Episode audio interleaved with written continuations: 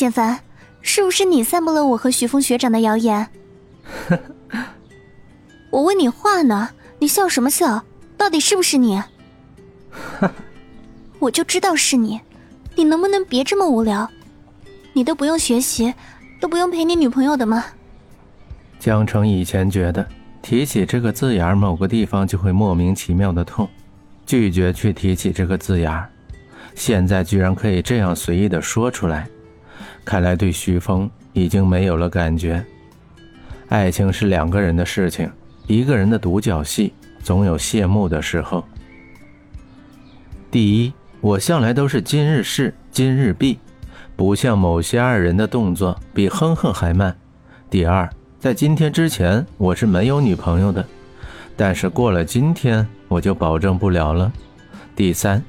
难道我刚才的行为还不足以帮你解决问题吗？简凡的嘴角噙着一丝笑意，眼神里带着满足，伸出手牢牢地揽住江城的腰，朝着前面走去。江城挣扎着，拳打脚踢，凡是可以想起的动作一一不放过。这就是夺了江城初吻的下场。这是老师的办公室，学校将近有一半的老师在这里工作。要是被看到，明天说不定就不是站在教学楼下面的事情了，而是去校门口站着。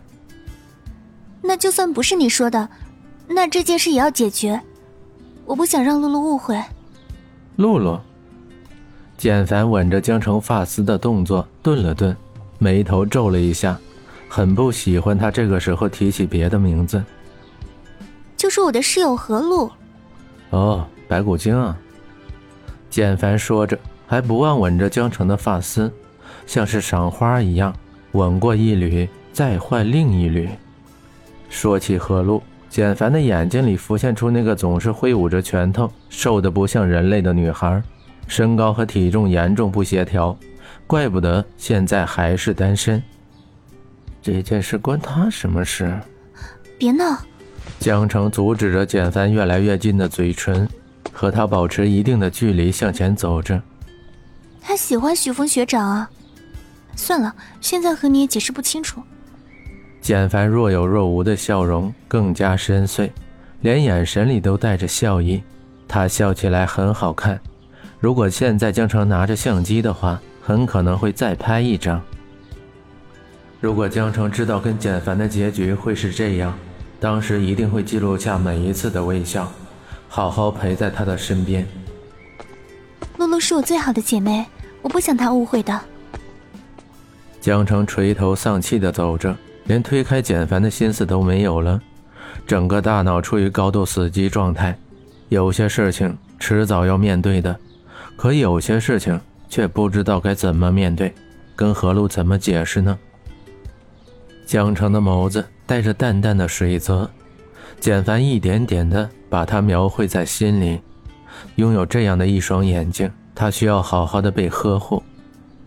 简凡的眼神里带着承诺，把江城搂得更加紧了。哎，傻丫头，你为什么总是为别人考虑，却不知道考虑一下自己呢？哎，算了，你那么笨，以后还是我罩着你吧。要不去找徐峰学长？听到“徐峰”两个字。简凡就像吃了一道味道很差的菜一样，语调坚硬的说着：“不许去找他。”你那么凶干嘛？我只是找他解释关于谣言的事。我说了不许就是不许。你男朋友我难道是个摆设吗？男朋友。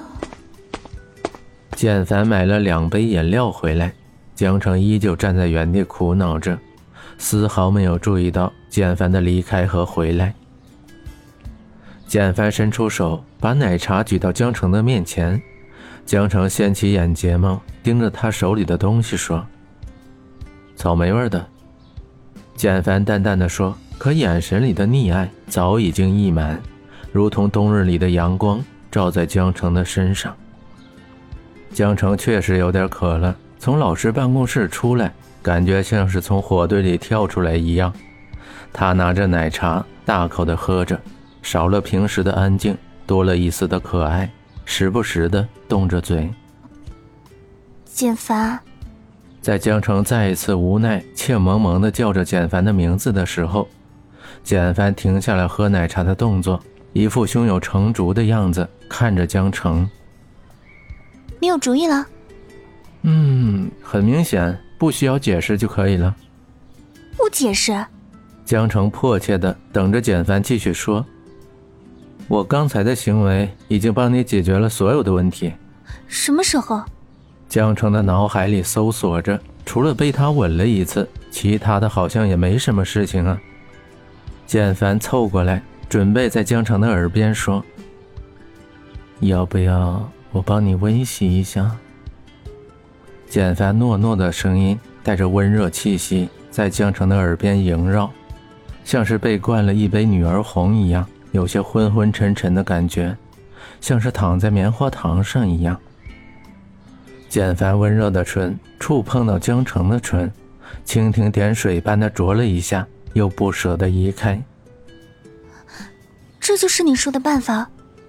江澄的脸渐渐发热，却不紧张，感觉像是做练习题一样，他只是做了一个习惯性的动作而已。江澄小声地说，低下眸子，不再看简凡。我刚才的动作还不够说明一切吗？亲吻对于你来说不是一件很平常的事吗？你，这可是我第一次让女生碰我的唇。